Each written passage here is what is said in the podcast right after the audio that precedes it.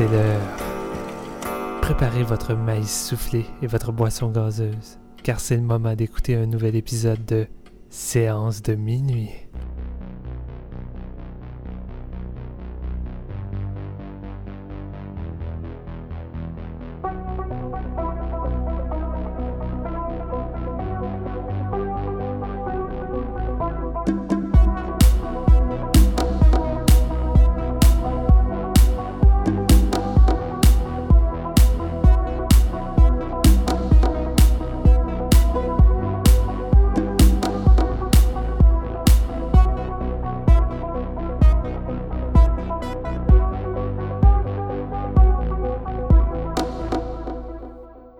Bonjour tout le monde, bienvenue à ce nouvel épisode de Séance de minuit. Mon nom est Marc-Antoine Labonté et aujourd'hui, après avoir fait plusieurs épisodes sur des grosses sorties de l'heure, on retourne dans le passé, on prend ça mollo. C'est un épisode One for Me où on parle de deux films euh, que nous-mêmes on connaissait pas jusqu'à récemment, alors euh, que vous ne connaîtrez peut-être pas non plus, ou bien euh, dont vous allez peut-être avoir entendu parler de la même façon que nous, c'est-à-dire via le documentaire de 3 heures Woodlands.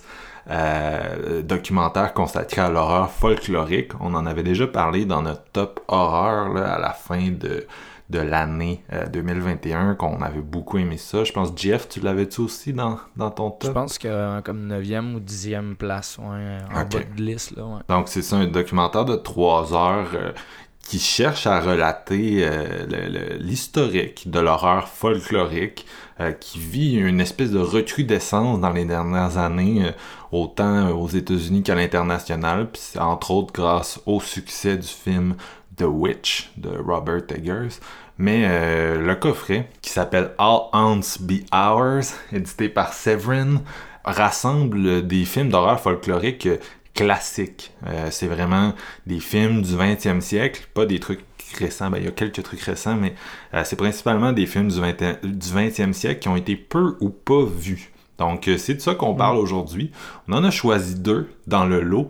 Euh, deux films que vous pouvez trouver sur Shudder, parmi plusieurs autres du coffret euh, qui ont tous été ajoutés sur le service au mois de janvier. Je vous recommande d'aller voir ça si ça vous intéresse. Les films, donc, sont Eyes of Fire de 1983, réalisé par Avery Crownsey. vous m'excuserez si j'ai amoché son nom et euh, Lake of the Dead, film norvégien de 1958 réalisé par Kari Bergström. Euh, donc, euh, pour en parler, j'ai mes compères habituels. Le seul parmi nous qui est détenteur de ce magnifique coffret, on jalouse à fond. Jean-François Ouellet, salut. Salut, comment ça va? Ça va pas aussi bien que toi qui a ce beau coffret-là sur ta table. Ben, je, je, parle au travers de mon chapeau aujourd'hui parce que les deux seuls films que j'ai vus du coffret à date, c'est ceux dont on va parler aujourd'hui. Ah. Et eh ben, excepté le, Ben Wheatley, en fait, là, euh, euh, Field in England, ouais, je pense. Tu l'avais peut-être déjà vu avant d'avoir ton coffret. Ouais, exact. Non, non, mais attends, t'as déjà vu Dark Waters puis euh, V, non? Mais ben oui, toi, hein, dans le fond, je n'ai vu plusieurs. Ouais, c'est ça, je ça bizarre. C'est vrai, Dark Waters puis euh, V que je que j'ai voyons leur copie physique Severin qui était sorti avant le coffret en tant que tel merci d'être à l'ordre, Steven. J'ai le souvenir que je te tannais pour que tu achètes Vie, euh, qui est un, classique russe là, de la fin des années 60. Puis on, était, on était à Fantasia, puis il y avait la table Severin, puis j'étais comme GF, prends ça, c'est bon. ouais, je me souviens, on était tous ensemble, puis euh, moi puis GF, on avait dépensé comme des malades. Là comme à l'habitude. Le, V qui a une pochette complètement euh, vraiment, vraiment belle. C'est une oh superbe édition. Super transfert. On dirait que le film prend vie. Ok, excuse-moi, j'avais besoin de faire ça. C'était jeu de mots Si jamais il y a des auditeurs qui sont intéressés, j'ai une copie de Dark Waters puis de vie à vendre. oh! non, ben, écoute, à cause du coffret. Si je peux mettre mon grain de sel aussi, ben mon grain de sel, non, mon grain de folklore dans, dans, dans l'introduction, euh, par chez nous, euh, le folklore se veut comme étant. Euh, on fait une tarte avec trois bleuets au lac Saint-Jean. C'est- une partie de ma personne. Écoute, c'est- aussi terrifiant que les deux films en question à soi. Ouais, c'est ça. Mais je vais être honnête, là, je- je- ça fait un bout que je me dis, tu sais, là, le- euh, depuis que les affamés ont eu du succès, on dirait que là, au, au Québec, on se dit, ah, on va financer des films de zombies. Euh, Blood Quantum, c'était vraiment cool. Brain Freeze, c'était un peu moins cool.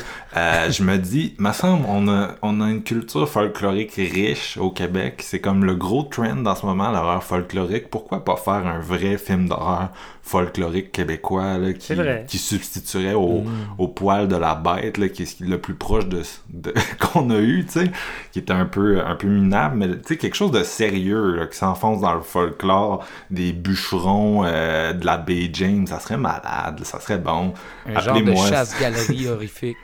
Non, c'est ça, ben n'importe quoi, tu sais, n'importe quel mythe qui intéresserait un potentiel cinéaste, mais tu sais, quelque chose de même, là, de, de, de creepy, puis euh, qui Mm. jouait avec l'identité québécoise, puis euh, notre histoire, ça serait fucking bon, ça serait fucking bon, je comprends Ça serait génial. Puis en même temps, ça nous ferait sortir un peu de notre zone de confort, puis de- d'explorer un peu euh, d'autres genres, ce qui est quand même rare au Québec, malheureusement. Fait que, Marc-Antoine, tu viens de lancer l'idée. On espère que quelqu'un va réussir à l'assimiler, puis à vouloir euh, mettre à terme ce projet-là. Ça serait cool. Patrick Huard, si tu nous écoutes, appelle. Je niaise, je niaise. Mais euh, Steven, je t'ai même pas introduit. euh, Non, mais vrai. bon, tout, tout le monde te connaît. Si, si vous nous écoutez pour la première fois, ben voici, voici Steven. Bonjour Steven. Steven, ben bonjour Marc-Antoine. En fait, en ce moment, j'ai mon petit habit de paille. J'ai fait un petit bonhomme géant euh, en carton et je suis prêt à te mettre dedans pour te brûler vif. Parce que folklorique, évidemment, on parle tout le temps de Wickerman, mais c'est plus Ouais. que ça. C'est ça, le but de ce coffret-là, c'est de nous faire sortir de Wickerman. Ouais. Ben, le, le, le documentaire, en plus, il commence par là, parce que c'est le- les lieux communs. J'en avais déjà parlé, mais je vais le répéter. euh, Ben oui. euh, c'est ça, ça commence avec euh, Wicker Man, Witchfinder General, puis Blood on Satan's qui sont euh, trois films british, mais trois, trois des gros, là, trois des plus connus dans ce, dans ce genre-là. Puis après ça, c'est ça, ça va vraiment se mettre à explorer. Puis quand t'écoutes ce documentaire-là, c'est un peu comme quand j'avais écouté Horreur Noire à l'époque, que j'étais comme tu sais, il y en a pas tant que ça d'horreur noire, mais en même temps, j'en ai skippé, tu sais. Puis là, après ça, je m'en mettais en en regarder plein parce que j'étais vraiment curieux. Ben, c'est pareil avec ce documentaire-là. Là, tu tapes la tête dans les murs, t'es comme, pourquoi j'ai pas vu ça? Pourquoi j'ai pas vu ça? Pourquoi j'ai pas vu ça? Puis euh, tu finis par prendre une espèce de longue liste de titres en écoutant, en écoutant Ah, le coffret, il y a combien de titres euh, dedans? C'est-tu quelque chose comme 12 20. ou 14? 20? Il y a 20 films dedans. Wow, ok, ok. Ça, il y a du stock. Il y a du stock, puis du stock vraiment comme euh, dont on n'a jamais entendu parler. là. En tout cas, Non, ça sort ça. des boulamides de très loin. Non, vraiment. Puis moi, j'ai voulu, euh, j'ai voulu vraiment me préparer pour l'épisode. Puis je voulais prendre le temps d'écouter le fameux documentaire de 3 heures, mais j'ai pas réussi. Euh, avec les sorties cinéma et tout, j'ai eu euh, des semaines bien garnies. Fait que euh, ça va être à venir, mais ça me donne envie. Après avoir vu ces deux films-là, je suis curieux de voir euh, les autres films du coffret puis en apprendre un peu plus, justement. Parce que la façon que vous aviez euh, vendu le documentaire dans le top, là, c'était très alléchant. là. Hmm. Ouais, je le recommande vraiment. là. Euh, Je me répète, mais euh, c'est vraiment comme un cours universitaire de trois heures sur le sujet, puis ça va vraiment explorer ces thèmes, euh, les différents cinéastes, les différentes contributions euh, marquantes. J'ai vraiment, j'ai vraiment trouvé que c'était enrichissant là où, comme je répète souvent, il y a des documentaires d'horreur qui resteront en surface. Euh, Celui-là, non. Search of. Darkness. excusez, excusez. Non, mais tu sais, peut-être qu'il y a des gens qui écoutent euh, Woodlands puis qui trouvent que ça reste en surface, justement, parce que ça aborde beaucoup de films en trois heures. Mais euh, pour quelqu'un, je pense pour la majorité des, des fans, même d'horreur, ça va être des films que vous que vous allez pas connaître, je pense, là, parce qu'il faut Ouais. vraiment être calé, là, ou être Ouais. un, un vieux monsieur là, qui était là à l'époque de la VHS pour euh, avoir vu euh, ces titres-là passer. Euh, moi, un de ceux qui m'excitait vraiment, c'était euh, Il Demonio, film des années 60 italien. Euh, ça faisait Ouais. longtemps que j'en entendais parler. Il était inclus dans, dans le coffret. Puis ça, c'était comme. C'était mon highlight parce que c'en était un que j'avais spoté depuis longtemps. Mais euh, plus j'entendais le monde parler des différents films, plus j'étais comme. Oh boy, il y a beaucoup de stock. Euh, entre autres, le petit film canadien Clear Cut, que j'ai beaucoup aimé, je recommande beaucoup. Il y a aussi le film euh, australien Alison's Birthday, qui est, qui est vraiment nice. Fait qu'il y en a beaucoup, là. Il y en a beaucoup qui sont cool euh, dans ce coffret-là. Puis, puis, puis, puis, puis c'était difficile à trouver auparavant. Tu sais, les deux films en question qu'on va parler ce soir, Eyes of Fire puis Lake of the Dead, c'était pas tant trouvable avant ça, en tout cas dans, dans, en dehors de la VHS probablement. Ben, Eyes of Fire, de ce que j'ai compris, c'était même en VHS, c'était rendu euh, très très difficile à dénicher. C'était un film qui était pratiquement disparu. Euh, Lake of the Dead, par contre, je pense que c'était un peu plus euh, connu, du moins en Norvège, où c'est un film qui est. C'est un de leurs rares films d'horreur, c'est un, je considère comme un classique là-bas. Il y a même eu un remake là, en 2019 qui a été montré sur Shudder. ça montre quand même qu'il y avait un une certaine aura autour de ce film-là si les Norvégiens ont décidé de le refaire. je sais que vous avez pas trippé, on en reparlera peut-être un petit peu euh, tout à l'heure. Mais, mais, mais c'est ça. Euh, non, c'est vraiment. Euh, c'est ça qui est cool de ce coffret-là, c'est que c'est aussi c'est l'équivalent un peu de Vinegar Syndrome où tu, vois vraiment des trucs là, réémerger que tu savais même pas qu'ils existaient. Fait que c'est vraiment un, beau travail de préservation de cinéma en plus de tout le reste. C'est excitant. C'est une des choses les plus excitantes, c'est qu'on a beau être amateur de films depuis qu'on est jeune, en en bouffer ben tu sais, euh, ça arrive qu'on connaisse pas tout, euh, qu'on ait euh, loupé plusieurs classiques, puis je veux dire, une culture cinématographique, il a tout le temps moyen de l'approfondir, puis avec Vinegar, puis Severant, sont toujours en train de sortir des films que, qu'on connaissait pas, puis qui n'étaient pas tant accessibles, fait qu'en tant que fanatique, je pense que c'est une des choses les plus fun, découvrir des films euh, qu'on sait rien, qu'on est vierge, tu sais, c'est tellement le fun. Tu sais, oui, des fois, on tombe sur des, euh, des nanars, des navets, je veux dire, on n'est jamais à l'abri de ça, mais moi, tomber sur une nouvelle claque qui va me marquer, je suis comme, ok, j'en veux tout le temps. Là. Surtout pour, euh, mettons, la génération comme qui commence un peu à nous marquer, puis après, c'est quand on a, dans notre jeunesse à switcher au DVD, mais il y a énormément de films qui n'ont pas suivi directement. Mm-hmm. Fait que l'ère du VHS, mettons, dans le temps, euh, toi, Steven, je pense que le plus connu, mais quand ça sortait les, les, VHS sur les tablettes, puis plein de films, justement, que tu pouvais louer comme ça, mais euh, quand j'ai commencé à m'intéresser plus au cinéma, c'était déjà comme le DVD, puis les tablettes avaient de moins en moins de VHS. Fait qu'il y a des films comme ça importants dans dans certains styles de, cinéma, comme on va pouvoir en parler, comme Eyes of Fire plus tard, mhm. mais qui, ne se sont pas comme retrouvés à avoir leur édition tout de suite, puis ça prend comme 20-25 ans avant, avant de les revoir. Fait que ça, c'est. Pensez comment c'est loin. Là? Je me rappelle là, quand j'allais au Vidéotron, puis que c'était que des VHS. Là. Puis je veux dire, là, on est rendu au Blu-ray 4K il y a des films qui viennent à peine enfin d'avoir une sortie Blu-ray depuis tout ce temps. C'est comme, aïe, ça n'a ben, aucun sens. Eyes of Fire, en fait, là, pour, euh, euh, d'une façon, on s'apprête à en, parler, là, mais je, je, vais le dire tout de suite, tant qu'à ça. Euh, c'est un film qui a été ramassé, il a été repris par HBO. qui, à l'époque c'était c'était le film dans son autre là, son autre titre. Il y, a un, il y, a un, cut plus long qui est aussi disponible sur le Blu-ray. Puis là, ça a été. Euh, ils ont enlevé 30 minutes, ils ont appelé ça Eyes of Fire. Puis c'est pour ça que quand vous le regardez, là, il y a vraiment des, des, euh, des fade-out de, télévision, là, des fade to black, là, que tu sais qu'il y a une pause là, là comme quand tu écoutes un film sur le câble. Oui, c'est vrai, c'est vrai. Euh, c'était la seule version qui existait. Fait que ce qui circulait, c'était des VHS enregistrés de HBO. C'était tout ce qu'il y avait, c'était tout ce qui restait. c'est ça, Eyes of Fire, c'est la version HBO câble de l'autre film qui a jamais vraiment existé ils ont fait un genre de montage au travers de tout ça. C'est plus PC, mettons. Je me demande si c'est plus confus que la version, euh, la version euh, complète. ben, j'ai, euh, écoute, j'ai écouté Eyes of Fire trois fois.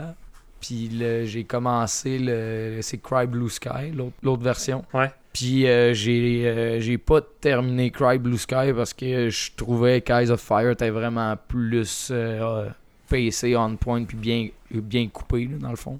Fait que si jamais il y en a qui s'intéresseraient au coffret ou whatever, qui tombent sur le Blu-ray d'Eyes of Fire, commencer par cette version-là et non le, le long cut qui est comme euh, à, mon goût, à moi, vraiment moins intéressant. Intéressant parce que t'es vraiment es le seul de nous trois qui peut faire la comparaison pour l'instant. Ouais. Euh, mhm. puis je pense que rendu là, on va, on va se lancer dans Eyes of Fire. On va te laisser l'introduire, euh, Jeff.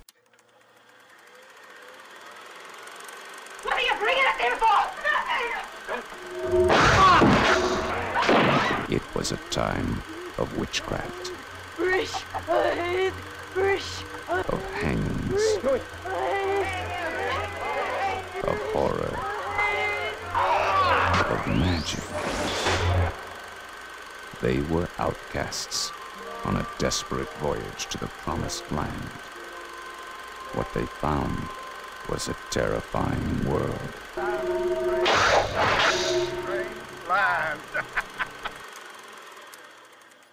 Film de 1983, euh, dirigé par euh, Avery Cronze, qui a pas fait grand-chose d'autre. En fait, il y a un- deux autres longs. euh, c'est son premier film, dans le fond, Eyes of Fire. L'histoire, dans le fond, c'est deux jeunes filles qui vont se, se faire retrouver par les, des soldats français. Ça se passe en euh, 1000 1750, dans le fond, à la frontière américaine, dans le temps des colonies. Mm. Et, donc, Ils sont sur le les- bord du Québec. Ouais, c'est ça. Ils sont, vraiment proches de où ce qu'on habite en ce moment, mettons.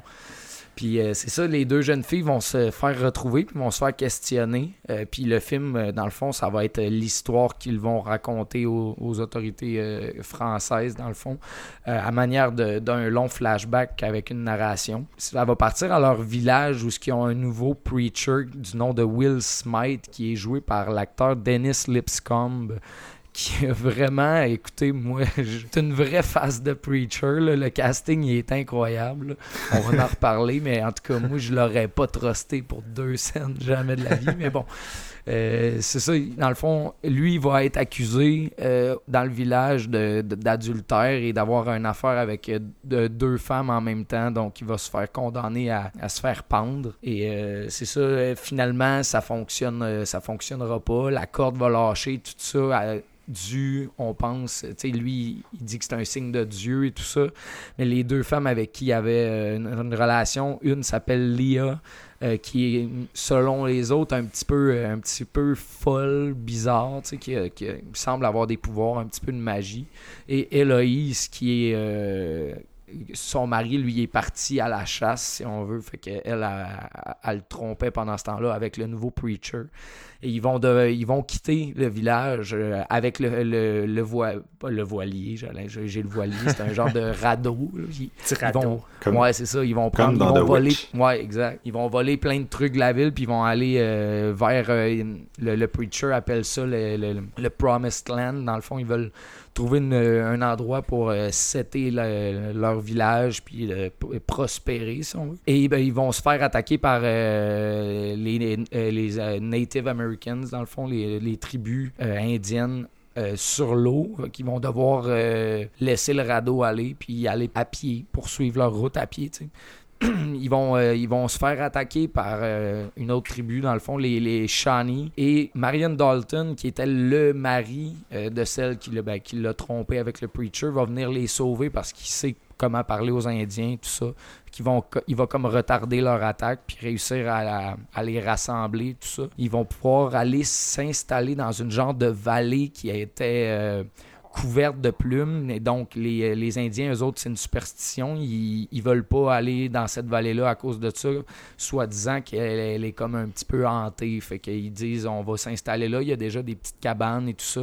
Fait que ça va, euh, ça va leur permettre de- de- de- d'accélérer le processus de, de- de leur petite ville ensemble. Par la suite, ils vont se faire donner, selon le preacher, une, euh, une petite fille indienne, dans le fond, mais qui a de l'air un petit peu étrange elle aussi. Puis il y a des trucs de plus en plus surnaturels qui vont leur arriver euh, dans cette vallée-là. Euh, je vais comme arrêter là pour le synopsis, parce qu'après ça, ça, rentre vraiment dans le gros du euh, ou de witchcraft. là. la, sor- la sorcellerie va comme prendre un petit peu son envol à partir de ce moment-là. Comme je l'ai dit dans, tantôt, c'est un film que j'ai vu déjà trois fois. Euh, c'est un film qui prend vraiment son temps euh, pour euh, placer ses pions. C'est un film qui, la première demi-heure, je dirais, pour certains, va paraître relativement longue, mais c'est vraiment pour présenter des personnages qui sont vraiment bien, bien, bien, bien développés, bien écrits. Euh, des personnages que je vais me rendre compte euh, au fil de, de ma première écoute que j'aime vraiment beaucoup. Je, voulais en savoir plus euh, de ces personnages-là, puis je voulais savoir où ça s'en allait.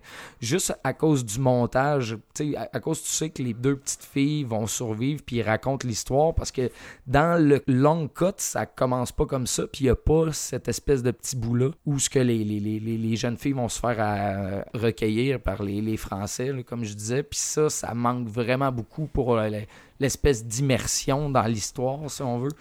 Parce que le, ce, ce cut-là commence tout de suite, tout de suite direct au village avec le, preacher qui va se faire euh, pendre. Fait que je trouve que c'est vraiment moins hot de cette façon-là. Ce film-là, dans le fond, c'est vraiment, vraiment axé sur euh, la nature puis comment le- l'esprit malveillant dans le- l'espèce de vallée va euh, obnubiler les esprits. L'IA, comme je disais, qui avait déjà un petit peu des, des pouvoirs de sorcellerie, on, le voit assez rapidement sur, sur comment qu'elle va, euh, elle va aider le preacher à se sauver, comment qu'elle va faire euh, bouger des objets sur le radeau, tout ça. Le réalisateur veut vraiment qu'on sache qu'elle a un lien direct avec euh, le sujet principal du film, si on veut. Écoute, c'est un film quand il prend son envol et quand ils sont installés, puis qu'il y a la- la petite fille indienne qui vient se greffer à notre gang ça va vraiment vite, puis il y a énormément de trucs qui se passent, il y a énormément d'effets spéciaux. C'est, euh, je m'attendais vraiment pas à ça, je m'attendais à un truc un petit peu plus sobre, puis honnêtement, c'est très, très, très, très hot. C'est creepy. Il y a des espèces de ghost people remplis de boîtes, il y a des faces dans les arbres, il y a du, il y a du gore, il y a du, il y a du sang qui sort des arbres, il y a des fantômes, il y a genre des, des plans qui sont sortis directement d'un clip de black metal norvégien. tu sais. Il y, a, il y a énormément d'effets axés sur la, la- la sorcellerie versus la nature. Puis moi, j'ai adoré comment, que, comment c'était pensé, tout ça. Euh, la, la- sorcière qui va revenir plusieurs fois me fait penser à un genre de mélange entre Elena Marcos de Suspiria puis les Deadites d'Evil Dead. Tu sais, on est comme deux ans après Evil Dead. Il y a comme des inspirations qui sont crissement intéressantes dans les maquillages puis les euh, costumes, tout ça. Parce que notre preacher, lui, il veut vraiment garder son, euh, son espèce d'emprise sur les. euh, il, il veut évangéliser les gens. Puis d'un autre côté, t'as le- le- le- l'ex-mari, si on veut, de Marion, qui vient les aider, puis qui veut retrouver sa femme, puis sa fille, tout ça. Qui lui, il est plus ancré dans, dans la réalité, puis il veut comme euh, essayer de, de- ramener tout le monde sur Terre, tu sais. Puis j'aime vraiment cette dualité dans les personnages-là, leur espèce de voix qui va être challengée par les trucs un petit peu plus euh, supernaturels qui va se passer là-bas, tu sais. Je trouve ça crissement hot, comment le personnage de, de Leah, c'est elle qui va avoir les premières visions parce qu'elle est, connectée, puis c'est une genre de sorcière. Elle va avoir déjà les visions sur qu'est-ce qui est mal, qu'est-ce qui est. Elle va avoir un pressentiment qu'il y a de quoi qui tourne pas rond là. Puis c'est- toutes ces visions-là, dans le fond, c'est des, des, des successions de plans qui sont comme. Je trouvais Des que visions très- à la Final Destination. Ouais, de mais c'est tellement original comment genre c'est filmé puis comment c'est mis en scène que je Mm. trouvais que c'était c'était quasiment nouveau, tu sais, de découvrir un... J'aime beaucoup les films de, de, de sorcières puis qui ont, qui ont ces sujets-là, mais de le mettre dans une espèce de territoire qui était pas colonisé, moi je trouvais ça crissement intéressant. Ouais. La façon que c'était filmé, c'était genre un peu voyage astral, là, puis c'était- c'était c'était très créatif. là. J'ai pas vu ça Ouais. tant souvent, euh, comme tu dis. Là. C'est c'est- c'est- c'est ça, ça avait un vibe vraiment comme nouveau genre euh, qui, qui est propre à lui, puis qui ça m'a rapidement montré que le film, euh, je comprenais pourquoi il était comme le gros morceau avec le, documentaire. Tu sais, c'est comme un peu, le, c'était le pitch de vente de Severin pour la, sortie de ce coffret-là, Eyes of Fire. C'était une de leurs grosses sorties de l'année dernière, en fait, là, même euh, en, en Blu-ray tout seul, juste ce film-là, tu sais. Puis ça, ça mérite tellement d'être vu parce que c'est un. Il y, a- il y a tellement d'effets spéciaux funky qui ont, dans ma tête à moi, je trouvais pas que ça a mal vieilli. Au contraire, je trouvais que ça a vraiment un charme. Puis ça, oui, c'est ancré dans son temps, mais ça look encore terriblement bien aujourd'hui, tu sais. Le film a quand même un bon budget, j'ai été surpris. Là. Ouais, on est, ouais, on est à 2,6 millions. Que, Ouais, c'est ouais, ça. Ce qui serait comme 6-7 millions de nos jours. tu sais, Fait que c'est c'est quand même. euh, C'est un gros- une grosse production. Non, non, c'est ça.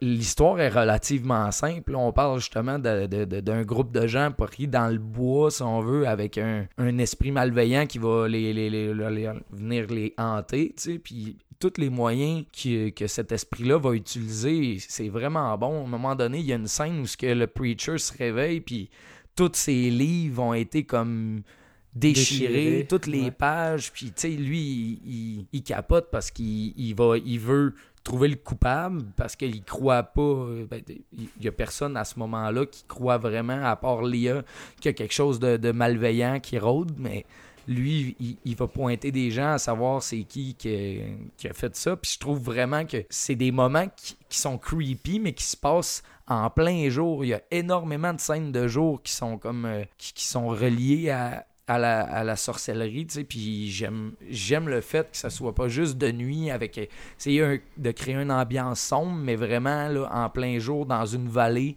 puis ça réussit à mettre une ambiance très très très sombre juste avec ce que ça met à l'écran, le- le- l'espèce de chant plein de plumes que tu comprends pas trop. Quand Léa s'en va là, elle, a- catch direct qu'il y a de quoi, mais elle est, pas capable d'expliquer, elle, l'explique pas ou les gens la comprennent pas vraiment, ils la prennent un peu à part pour une folle, fait que ça fait en sorte qu'elle peut pas vraiment les aider, tu sais.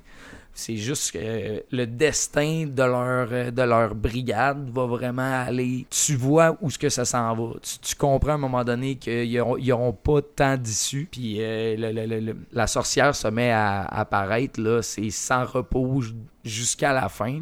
Moi, j'ai crissement beaucoup aimé son, euh, son look, les yeux rouges, justement, l'espèce de touffe de cheveux avec on dirait qu'elle a l'air d'un fait en arbre, si on veut. Il y, a, il y a beaucoup Ouais. de, de liens avec le- l'espèce de nature, les insectes, tout ce qui tourne autour de la forêt. Puis euh, ça, me, ça me rappelait un peu, genre, comme si ça avait été inspiré de, de Tolkien dans des, tu sais, mettons, les, les forêts hantées, avec les Ents, puis tout ça. Tu sais, je, trouvais qu'il y avait peut-être un petit, un petit lien à faire avec tout ça. Euh, fait que non, moi, ça a été une super belle surprise, puis une surprise que j'ai, pour que je le réécoute plusieurs fois avant de découvrir le reste du coffret, c'est que j'ai vraiment beaucoup aimé ce film-là. Puis je trouve qu'il y a, il y a une belle valeur de réécoute, puis il y a beaucoup d'action si on passe le fait que les 30 premières minutes sont relativement lentes. Les personnages sont intéressants, fait que c'est crissement le fun de se rendre au moment où ce que ça dégénère. En matière d'intensité, c'est définitivement un film en crescendo. Exactement. Euh, Steven, toi, qu'est-ce que t'en as pensé? Man, j'ai trippé. j'ai vraiment, j'ai vraiment trippé. C'est mon genre d'horreur folklorique. Puis no way que Eggers connaissait pas ça quand il a fait The ça. Witch parce que c'est la même histoire d'un groupe expulsé de leur euh, population qui vont partir euh, se trouver un petit endroit pour euh, commencer à zéro. Puis ils vont s'enfoncer dans une forêt hantée avec une sorcière qui va venir foutre la marde. Puis Ouais. c'est la même affaire, c'est fou. Le traitement est complètement différent, mais je veux dire, c'est la même chose. Mais c'est juste qu'ici, on a affaire à un... En fait, moi, je m'attendais à de quoi d'un peu plus... euh, Comme toi, JF, je m'attendais peut-être à un film un peu plus posé, tu sais, euh, Mhm. qui, euh, qui, qui irait peut-être pas dans l'over the top. Celui-ci, c'est vraiment un film à la limite de l'expérimental, puis c'est très visuel, puis ça, ça veut avant tout être très atmosphérique, puis ça a tellement des idées de mise en scène de fou, puis des idées de visuel qu'on n'aura pas souvent vu, comme tu disais, t'as comme un effet de un effet noir et blanc, mais pas noir et blanc, là, on dirait.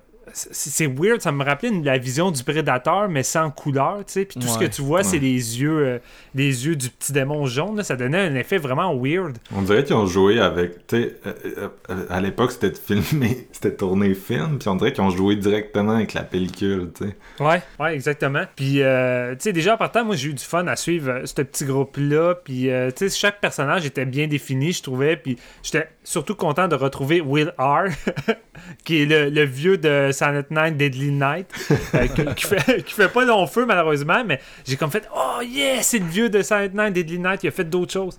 Mais. euh, ce qui est drôle, c'est que c'est un film que tu vois un peu c'est qu'il va aller avec le côté euh, colonial puis euh, natif qui, qui hante la forêt. Je trouve ça intéressant. C'est peut-être pas un film qui va au bout de ses thèmes ou qui essaie d'élaborer. C'est très confus, je trouve, au niveau scénario, mais c'est tellement généreux d'un point de vue atmosphère puis euh, séquence d'horreur que tu t'en fous, t'embarques dans la ride parce que ça arrête plus à partir de quand ils entrent dans la vallée. Puis je trouve que tu sens bien ce côté où que il s'enfonce de plus en plus dans un autre univers qui est, à la, qui est à la limite du surnaturel. Puis ça me rappelait un peu euh, les deux personnages du dernier Ansel et Gretel, tu sais, de... Ouais, ouais, ouais. Perkins. Ouais, de, ouais, de Oz Perkins, où que tu arrivais à sentir la forêt comme une- un personnage en- à, à part entière, puis t'arrivais à sentir qu'il y a tout le temps une présence. Mais je trouve ici, le réalisateur une solide, euh, vraiment une solide façon de, de, de- de tout le temps faire en sorte qu'on qu'on se sent pas en sécurité dans cette forêt-là, puis il y a tout le temps des apparitions. Euh, notamment les apparitions de- des espèces de- d'Indiens debout euh, qui sont à la limite du terrifiant là-dedans. Moi, c'est la façon qu'ils sont présentés vraiment surnaturels avec des ombres qui parcourent un peu partout. Puis quand ils attaquent, là, ils te kidnappent puis ils t'emmènent loin rapidement. Euh, je trouvais ça vraiment effrayant. Puis ça me rappelait beaucoup un- ce genre de tribu revenant-là euh, de- du, du film Vignon de Fabrice Duwells. Je trouvais qu'il y avait Ouais. une vibe qui me rappelait beaucoup ça aussi. Puis ça, c'est de quoi j'aimais bien. Pardon? La boîte. Ouais, surtout la boîte. Euh, puis, tu sais, j'écoutais ce film-là, puis je me disais, quand tu y penses, là, on n'a pas tant que ça, des films de sorcières. Tu sais, c'est un- peu comme les films de loup-garou. J'ai l'impression que c'est un sous-genre où il n'y en a pas tant au bout du compte. Puis, tu sais, faut que tu fouilles pour en trouver. Puis celui-ci, c'est une solide pépite, honnêtement. Là, les... Toutes les séquences avec la sorcière là, qui sont très, euh, très ancrées, effets spéciaux, notamment la séquence de l'arbre où que ses victimes se retrouvent dans l'arbre, puis tu vois son visage à elle dans l'arbre. Toute cette séquence-là, c'est du bonbon, honnêtement, pour les amateurs de cinéma d'horreur des années 80 à effets spéciaux. Puis tu sais, oui, par moment, t'es à la limite du cheesy sur certaines séquences, mais le réalisateur, la façon qu'il shoot ça par moment, arrive à garder un côté à la fois malaisant et tellement étrange que t'as comme une espèce de malaise tu sais, qui se promène à travers ça, qui est vraiment cool. Puis les personnages à la base, tu sais, comme je dis, sont juste le fun à suivre. Tu sais, c'est pas tant que c'est la, la famille de The Witch, là, tu sais, t'es pas tant attaché ou quoi que ce soit, mais euh, tu sais, chaque acteur, je trouve qu'il il est bien casté pour le- les- les personnages, puis euh, les- les- le groupe est le fun à suivre. Mais tu sais, avant tout, c'est un film highlight de- de- d'atmosphère folklorique, puis ça, c'est le genre, le, le genre de truc que j'aime, là. Puis je veux dire, pendant une heure et demie, ça arrête plus, puis t'as des séquences tellement what the fuck par moment. Tu sais, à un moment donné, t'as une séquence avec un. Je sais pas, je sais pas si on tombe vraiment dans ce spoiler, si je m'en vais là-dedans, là, mais t'as comme un démon tu sais, qui finit par s'enfuir. T'as comme un des doutes qui le vise au loin avec son gun, puis il finit par le shotter au loin, puis en tombant, le démon explose comme dans un film de Michael Bay. sais. Ouais. Fucking intense, puis le coup, t'es juste comme. What the fuck, mais en même temps, c'est tellement hot, c'est weird. Puis le, film est tout le temps dans- euh, sur la ligne du ridicule puis du cheese, mais Ça reste tout le temps sérieux. hein. Ça me faisait penser à Demon's Rook pis toutes les toutes les rip-offs d'Evil Dead là, qui, Ouais. qui qui ont un peu- qui font ça avec genre euh, qu'est-ce qu'ils peuvent là. Ouais, ben c'est ça. T'as vraiment une vibe de rip-off un peu de, de Evil Dead et de plusieurs trucs en même temps condensés dans une formule qui, qui est quand même assez unique. Puis le réalisateur a juste des bonnes idées. T'as comme une séquence que les, euh, le groupe est en radeau, ils se font tous attaquer. Puis là, il y a un des personnages principaux qui est mort. Puis là, il reste sur le radeau, puis les autres sont partis. Là, la caméra filme de loin, le radeau qui est comme rendu en train de se promener. Puis t'as juste la petite fille qui est en train de faire la narration de l'histoire. Puis t'as la caméra qui avance juste tranquillement vers le radeau. Puis c'est un fucking long plan, là. C'est juste la caméra qui avance vers le radeau avec le gars qui est mort avec une flèche. Mais tout ce long plan-là, tu sais, qui avance vers le gars, j'étais comme... Man, c'est bon. c'est tellement bon. Ça a une bonne vibe. Surtout que ça fitait avec la narration. Puis c'est ça que je trouvais cool. Au lieu de juste se concentrer sur la, la narration de la fille qui raconte l'histoire, mais tu sais, il essaie d'accompagner les images qui fit un peu avec sa façon de décrire les choses. Puis c'est tout le temps dynamique. La mise en scène est vraiment dynamique. Je suis étonné que ce gars-là a pas eu une plus grosse carrière. J'aurais aimé ça le voir derrière d'autres projets parce que en termes d'atmosphère puis de pur film d'horreur des années 80, euh, ce gars-là euh, avait vraiment du potentiel. Puis je, comprends pas comment ça a pu sombrer dans l'oubli un truc du genre là puis que c'est pas euh, c'est pas sur la tablette de tous les fans euh, d'horreur, de classiques euh, atmosphériques, effets spéciaux, mais celui-là, c'est vraiment du lourd, là, puis euh, j'ai vraiment trippé. moi, je vais être le, petit grumpy des trois, je pense. Mais puis tu sais, c'est pas rien d'intense non plus. C'est juste, je pense que j'ai un peu moins aimé ça que vous, mais je suis parfaitement d'accord. Tu sais, tout ce que vous dites sur le film, techniquement, en termes d'atmosphère, de créativité, mais aussi d'amener tous les éléments de surnaturel, mais tu sais, des éléments de folklorique fucké. C'est un peu comme quand tu regardes un film de Robert Eggers, tu un espèce de euh, Robert Eggers qui est un espèce de, maniaque de, de, de ces périodes-là, fait qu'il va vraiment s'atteler à reconstituer ça avec vraiment euh, beaucoup de dévotion pour euh, essayer de rendre ça comme c'était euh, à cette époque-là. C'est comment les mythes étaient pensés puis mhm. représentés.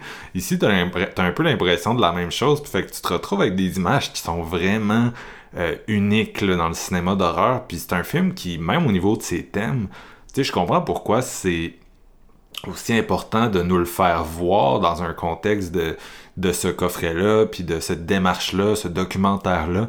Parce que là, on a parlé tout à l'heure des gros films british. Il y en a beaucoup des films d'horreur folklorique euh, british. Mais ça, c'est un des rares américains, là. avant The Witch, là, je parle, mais c'était un des rares films d'horreur américains qui joue vraiment avec le folklore euh, d'ici, euh, pratiquement au Québec, comme on a dit tantôt, dans l'espèce de grande forêt. On s'en reconnaît. Il y a quelque chose de beaucoup plus local dans ce qui est raconté ici que, mettons, dans, euh, dans euh, Witchfinder General ou ces affaires-là, tu sais. Mm-hmm. Puis ça, j'ai vraiment, j'ai vraiment apprécié ça. J'ai beaucoup aimé, c'est ça, toute l'ambiance de la forêt. J'ai aimé... Tu sais, je sais pas si Robert Eggers a vu ça. Comme tu as dit, il y a vraiment beaucoup de similitudes. Fait que peut-être. Mais tu sais, je pense qu'il y a aussi... il y a peut-être quelque chose de de plus fondamental dans cette espèce d'histoire-là de pèlerin un peu perdu dans la nature. c'est un peu l'histoire, I guess, de, de, de la colonisation de l'Amérique, mais euh, racontée à plus petite échelle avec quelques personnages.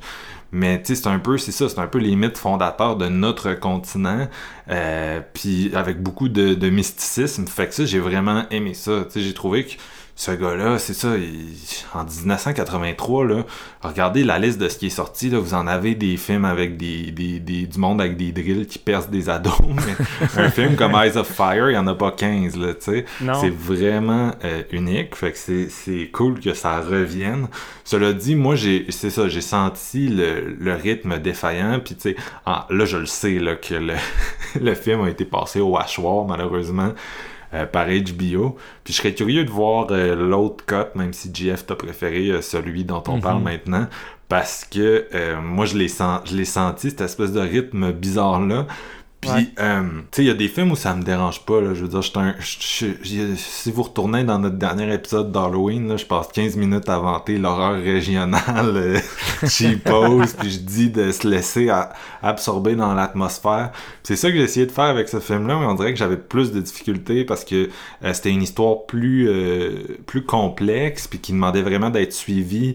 Il y a comme plein de personnages, puis on dirait que j'ai jamais réussi à sais, j'aurais pas voulu faire le synopsis que t'as fait tantôt, Jeff, là. C'est pas que, pas que j'ai rien compris, mais tu sais, j'étais un peu, j'étais un peu confus, on dirait, dans l'histoire.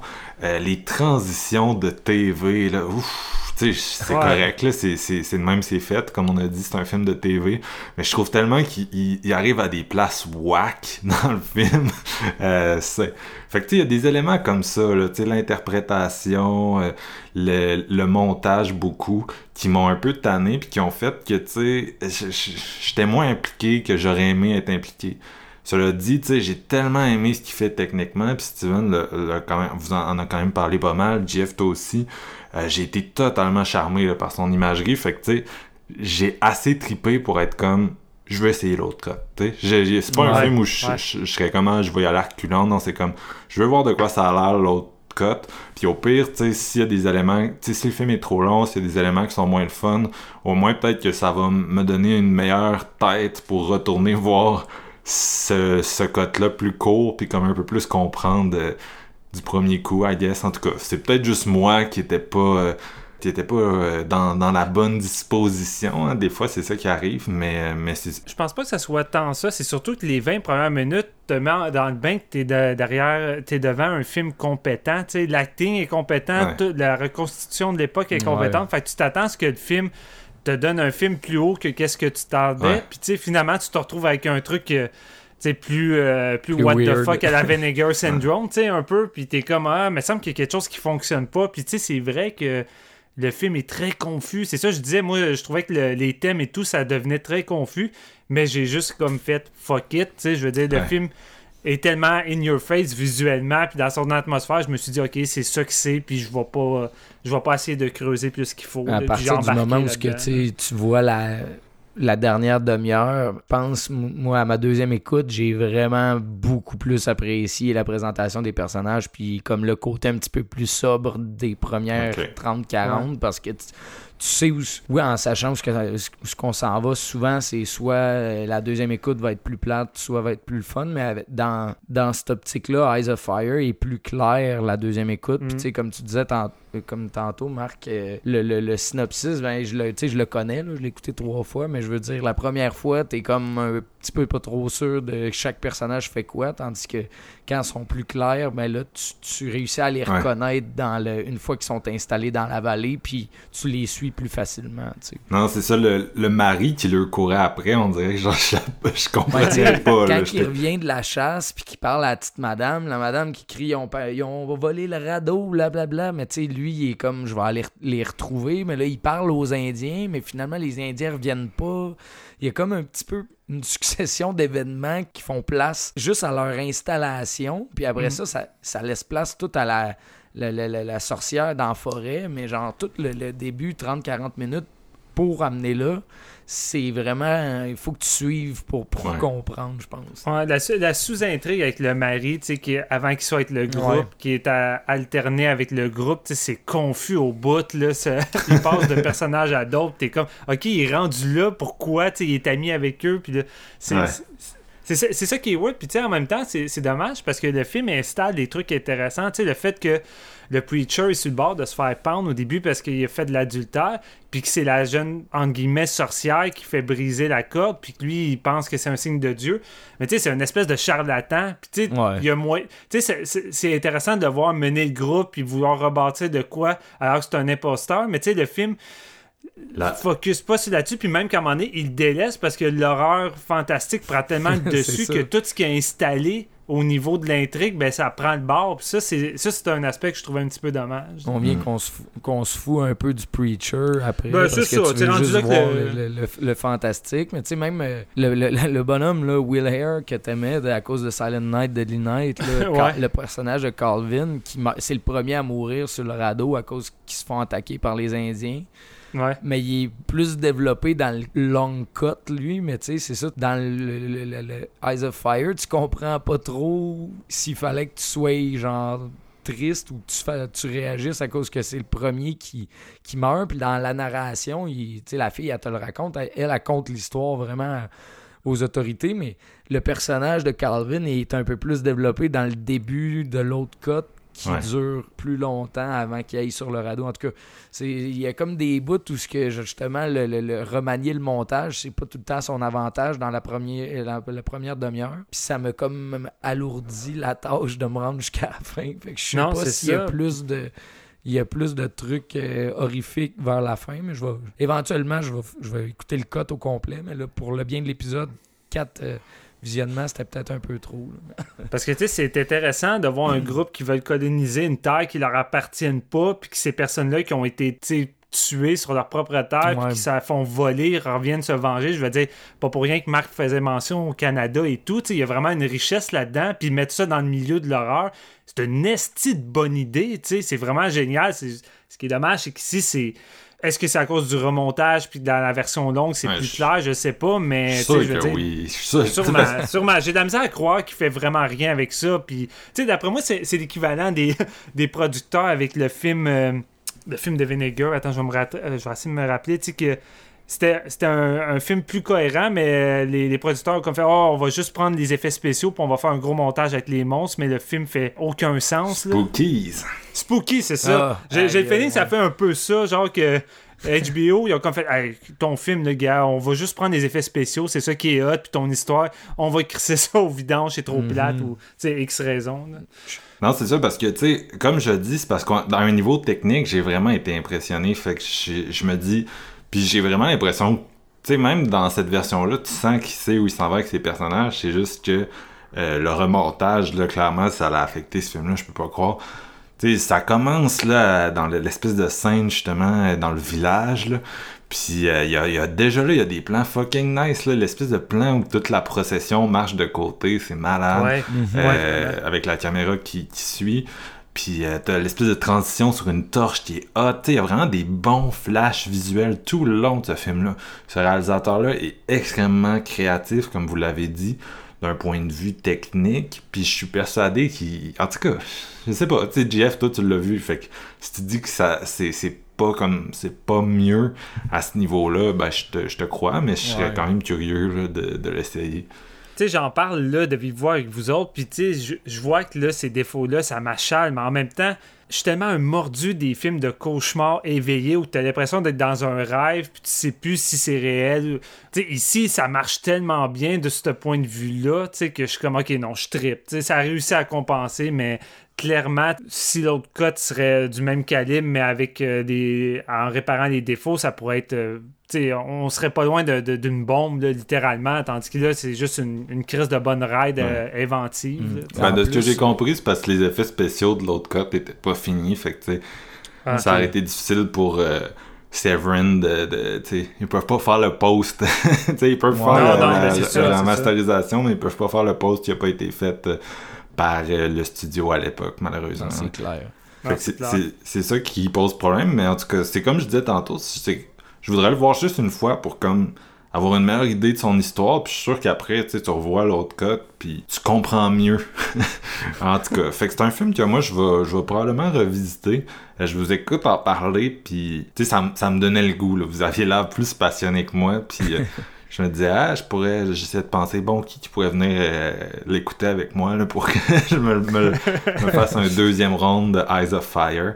Parce que, parce que c'est ça, j'étais j'étais un peu tiraillé dans le film, là, que, tu sais, j'avais de la misère à rentrer dedans, puis je me Ouais. sentais plus, je me sentais plus connecté avec un peu euh, cérébralement, ou comme une espèce d'amateur de cinéma qui voit des trucs vraiment cool, puis qui est comme, oh my god, comment ils ont fait ça, oh, le design du monde, c'est vraiment hot, mais je, je ressentais pas beaucoup d'émotions, tu sais, je le, le Ouais. processais plus d'un point de vue de, ah, c'est vraiment intéressant les thèmes, tu sais, fol- folkloriques qui sont rentrés là-dedans, mais il, il- tu sais, c'était pas un film qui, qui m'a accroché. Tu sais, le sort des personnages, je m'en tapais, les gars. Là. Oh non, ça, non, non, non, non, clairement, là, rendu là, ça. Tu sais, je trouvais, je trouvais les personnages fun à suivre, tu sais, puis les acteurs étaient bons, mais d'un point de vue émotionnel puis connexion, oublie ça, là, je veux dire, je m'en foutais, là, qu'il y en a un. Tu sais, je me foutais que la fille, la fille retourne avec son mari, tu sais, l'espèce de, d'enjeu triangle amoureux, tu sais, je suis comme, ok, dude, euh, t'es parti chasser, elle te trompé être le prêtre, puis même là, dans ta face, elle continue d'être avec, puis dire qu'elle veut rien savoir de toi, c'est comme. Je suis pas, pas en train de triper. Un des points positifs aussi que j'ai pas parlé tantôt, c'est la soundtrack qui réussit vraiment à te mettre euh, dans l'ambiance selon moi. Là. Ouais, bizarrement, je m'en souviens plus. Ben, c'est Brad Fiedel qui a fait ça, puis il a travaillé avec James Cameron sur euh, les deux premiers oui. Terminator, True Lies, il a fait euh, la soundtrack de Fright Night, Serpent Terminator and the 2 Rainbow, aussi. Ouais, Just Before Dawn, il a fait plein de soundtracks cool de films d'horreur, même Night School qui est quand même un petit slasher méconnu qui est vraiment le fun. Fait que non, euh, moi je- j'étais comme ah la soundtrack, tu sais, je sais pas si c'est quelqu'un de connu parce que je regardais puis outre Brad Fiedel qui est à la soundtrack, personne d'autre a vraiment comme travaillé en grosse quantité. C'est comme pas mal tous des premiers euh, euh, de projets, si on veut. Mais quand je suis tombé sur lui, le compositeur, je suis comme Ah, ok, je comprends pourquoi que la soundtrack avait quand même crissement de l'allure puis réussissait à nous mettre un peu dans l'ambiance. Quand les, euh, les, les espèces de, ghost people là, dans la boîte, là, qui sais, ils ils- marchent, on dirait des fois, le, dos courbé. Puis ça, ça me rappelait, genre, je sais pas si c'est moi qui est fou, mais tu sais, la petite scène dans Signe de Shyamalan, l'espèce d'extraterrestre qui passe à la Euh, TV. Là. Euh, dans- honnêtement, ouais, je pense que c'est tout qui est fou. Ouais, dans, dans le bois, des fois, quand il s'en allait, genre, j'avais. En tout cas, moi, moi ça m'avait traumatisé. moi, automatique, c'était moi c'était vraiment Vinienne de Fabrice. Ouais, j'ai- je pensais pas vu vraiment ça. Ah, ça m'a fait penser à ta scène dans The Empty Man. Les bonhommes en courent. Ah, ok, Ouais. ouais, ouais, pas fou. Fait que cha- chacun son, chacun son truc, chacun hein. sa référence. Non, mais c'est, sais, il y a un côté, euh, moi j'aime beaucoup, j'aime beaucoup ces films-là, tu sais, qui ont un, espèce de côté inattendu dans leur surnaturel, tu sais, qui respectent aucun code, t'as aucune idée de, tu sais, quand tu regardes un film de zombie, t'as un peu une idée, là, de où ça s'en va, parce que c'est une figure bien établie, euh, mais dans ces films-là, tu un peu carnaval hanté, un peu régional, on Ouais. dirait que le- le- la, la Nightmare Logic rentre à fond, puis moi j'aime j'aime bien ça, la Nightmare Logic, je sais que, Mm. c'est un peu une manière où on excuse des, des, des fautes de cinéma des fois là Mm. mais euh, mais, j'aime ça puis là là-dedans il y en avait à fond là de la Nightmare Logic il y a plusieurs séquences euh, vraiment genre grotesques et awesome là avec euh, que vous avez décrit tantôt avec la forêt les arbres la boîte. Euh, il y a plein de bebites qui apparaissent on se croirait dans Annabelle 2 il y a de la il y a- y a genre il y a genre 15 monstres là c'est le, le mari qui est pris dans l'arbre à la fin, man, avec la sorcière, puis c'est comme genre, tu dois la sortir de là, blablabla, pour, Mm. pour que pour qu'il soit pas euh, pris à jamais dans, dans l'espèce de... C'est bizarre, toutes les victimes de la sorcière sont comme pris dans l'arbre, mais genre leurs faces sont encore là, puis il y a des... Il y a des mouvements de caméra qui sont comme... Ils te montrent le... le le décor, puis tu t'en rends compte juste un petit peu plus tard qu'il y a de quoi de carve dans, Mm. dans le tronc, mais que tu réalises que c'est une face. Puis plus tard, il y en a trois, puis d'autres fois, il y en a comme plus. Fait que t'es- on dirait que ça t'implante des idées justement macabres une, à- une après les autres dans l'esprit. Moi, je trouvais ça non vraiment... ça puis la C'est comme la version. euh, Oh, vas-y. Euh, non vas-y J'allais juste dire, c'est comme la version vraiment tripante de The Guardian de Friendkins, mais Ouais. qui est vraiment le fun ici, tu sais. Ouais, moi aussi, j'ai passé à The Guardian avec le- l'arbre. là. Ouais. Mais, mais mettons que ça, ça s'arrête là- à, à là, la comparaison. Mais euh, Ouais, ouais, ouais, ouais, pas Non, mal. là. non, c'est ça. puis La, la pellicule devient brune, mauve. Puis en tout cas, il y, y a, y a rien qui arrête ce gars-là. Je- bref, c'est c'est- c'est quand même. Je pense que c'est quand même recommandé, là, malgré tout, de notre part. Euh, Ouais. Est-ce qu'on y va avec notre note? Avez-vous quelque chose que vous Certainement. ajouter sur le film? Non, c'est pas mal ça en gros. Je vais y aller en premier. Moi, c'est un, un gros 3. Euh, je pensais au 3.5, mais je suis pas prêt. Puis j'ai déjà pas mal dit pourquoi. Fait que je vais, je vais m'en tenir à ça. Mais, mais je le recommande vraiment. Je pense vraiment. Si, si vous êtes rendu là dans votre euh, quête de l'horreur, si vous êtes rendu au, au deep cuts, puis euh, explorer, découvrir des affaires, si vous êtes comme nous, là, puis vous, vous, vous les Vinegar Syndrome, c'est vraiment, vraiment un film trippant. Puis. euh, euh, je le dis souvent, mais Shudder, ça vaut tellement la peine de s'abonner, euh, surtout si vous achetez pas euh, physique en fou comme mes deux collègues. Euh, ça vaut tellement la peine de s'abonner. À tous les mois, il y a des trucs cool qui arrivent comme ça. Puis euh, là, de se faire lancer tu sais, 7-8 films d'horreur folklorique que, qui ont jamais été dispo avant, tout d'un coup, ça débarque sur Shudder. C'est juste ça, pour moi, ça vaut amplement le, le petit 5$ par mois. Là. Fait que, euh, fait que c'est ça. ouais. Très recommandé malgré, euh, malgré mes, mes hésitations. Jeff. Yes. Euh, moi, c'est un 4 sur 5. Un très, très bon 4 sur 5, en fait. J'ai- J'aime vraiment beaucoup euh, le, le- autant le côté horrifique, comme je disais, tu comme quand ça part en peur, je trippe ma vie. Autant qu'avec les réécoutes, j'ai pris plaisir à voir comme l'interaction entre les personnages au début, puis le pouvoir du, du preacher qui va descendre plus que ça, ça, va, ça va se mettre à déjanter, tout ça. Même la relation entre euh, le mari euh, de, de Marion, puis justement le, le, le- preacher éventuellement. En tout cas, je trouve ça vraiment, vraiment intéressant. Puis qu- quand ça devient un peu plus clair, parce que je, je suis très d'accord avec Marc que la première fois, c'est comme un petit peu flou. Puis probablement, comme on le disait, c'est le, revamp du cut. Mais bon, reste que si jamais ça vous intéresse, Shudder est là. Sinon, il y a une magnifique euh, Blu-ray euh, Aziz en plus du coffret. Mais euh, si vous êtes années 80, sorcière, un peu folklorique, allez-y à fond. Là. Tous ceux qui ont trippé sur The Witch devraient aller écouter ce film-là. Toi, Steven? Les amateurs de folklore et d'horreur euh, cauchemardesque, euh, pour moi, c'est un nouveau petit incontournable. Je suis pas Mhm. capable d'aller, je suis pas capable d'aller vers le 4 complètement à cause des, des, des défauts tu sais, qu'on qu'on a mentionnés, puis que tu vois que le film a, a plus à offrir, puis qu'il a été amputé.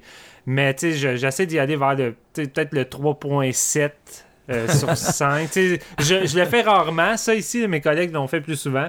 Mais c'est ça, je suis- entre les deux. C'est pas loin du 4, mais il, man- il manque, il manque un petit quelque chose là, pour que ça soit euh, vraiment là, incontournable euh, dans, dans le genre, mais somme toute, euh, si vous êtes tanné de vous retaper des mêmes euh, bombes d'effets spéciaux des années 80, celui-ci, ben, c'est un petit nouveau qui se pointe le bout de son nez avec des effets vraiment hot, une sorcière creepy, des effets creepy, puis euh, une bonne imagerie euh, qui semble sortir. euh.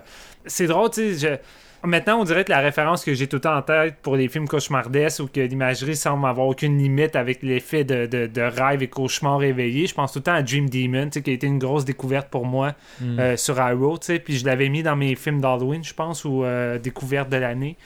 Puis euh, celui-ci, je trouvais qu'il était un peu euh, dans cette vibe-là. là, oui, c'est c'est facile de justifier des défauts, des, des lacunes d'écriture avec ce genre de structure-là, mais en même temps, ça donne une liberté incroyable au réalisateur d'être créatif. Puis moi, je me dis, si un réalisateur réussit à m'immerger dans son monde avec aucune limite, qui arrive à me surprendre, puis avoir des effets qui sortent de l'ordinaire, parce que ça, c'est ça, c'est ça le potentiel d'avoir euh, ce genre de structure-là, ben écoute, je suis capable de passer par-dessus les lacunes, puis I don't give a shit.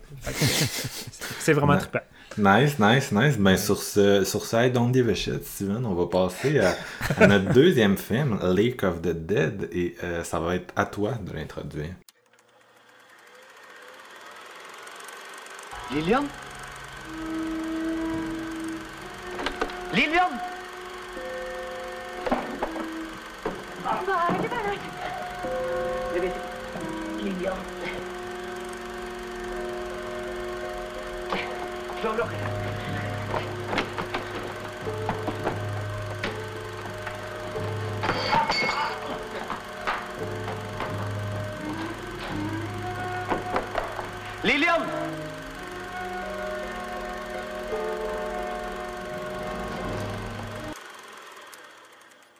On y va avec Lake of the Dead de 1958, réalisé par Kerry Bergström. Je sais pas si je l'ai massacré, probablement que oui. C'est écrit par, euh, par lui et par André Bie- Bjerg. Pourquoi j'ai choisi le film norvégien? J'aurais dû le laisser à Jeff. C'est l'acteur principal toi- en plus. C'est toi qui as choisi en premier. Ouais, ouais, c'est ça qui arrive, pas le choix. En même temps, c'est euh, un film beaucoup plus posé euh, que l'autre qu'on vient de parler. On va délaisser le côté surnaturel pour arriver dans une intrigue euh, plus cohérente, si on veut. Ouais. Celle-là, l'histoire, est- je l'ai écouté en deuxième, puis l'histoire était ben, ben, ben facile à suivre, les gars. ben, ben facile à suivre.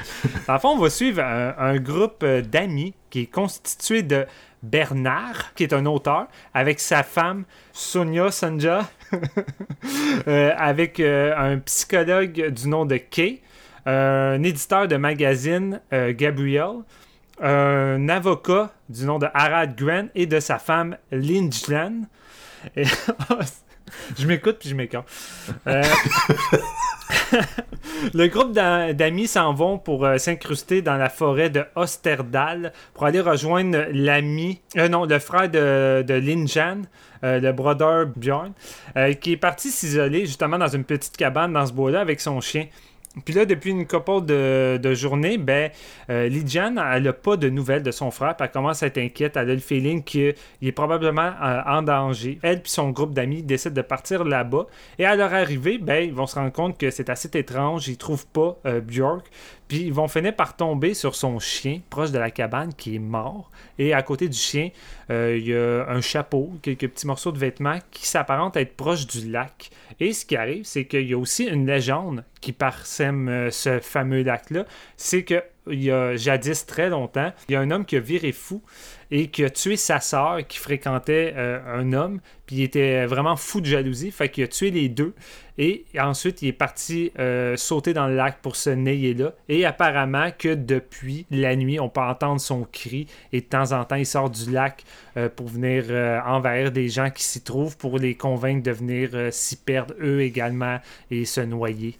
Fait qu'on zigzag entre est-ce que ça serait la légende folklorique qui serait venue chercher le frère de Linjan ou est-ce que ça serait un meurtre camouflé? Parce que tout semble croire que ça semble être quelque chose de seté aussi. Tout semble trop parfait. Il y a un journal intime qui est caché dans la cabane. Est-ce que le suspect est parmi eux? Parce que oui, les amis, étonnamment, je m'attendais pas à ça, mais on est dans une espèce de houdonette. Ouais. Houdonette avec euh, des saveurs folkloriques, surnaturelles. Et On ça, dirait- c'est un mix Oui, vas-y. On dirait du Agatha Christie, là, avec toutes les, Ben oui. tous les Oui. messieurs importants qui, qui jasent.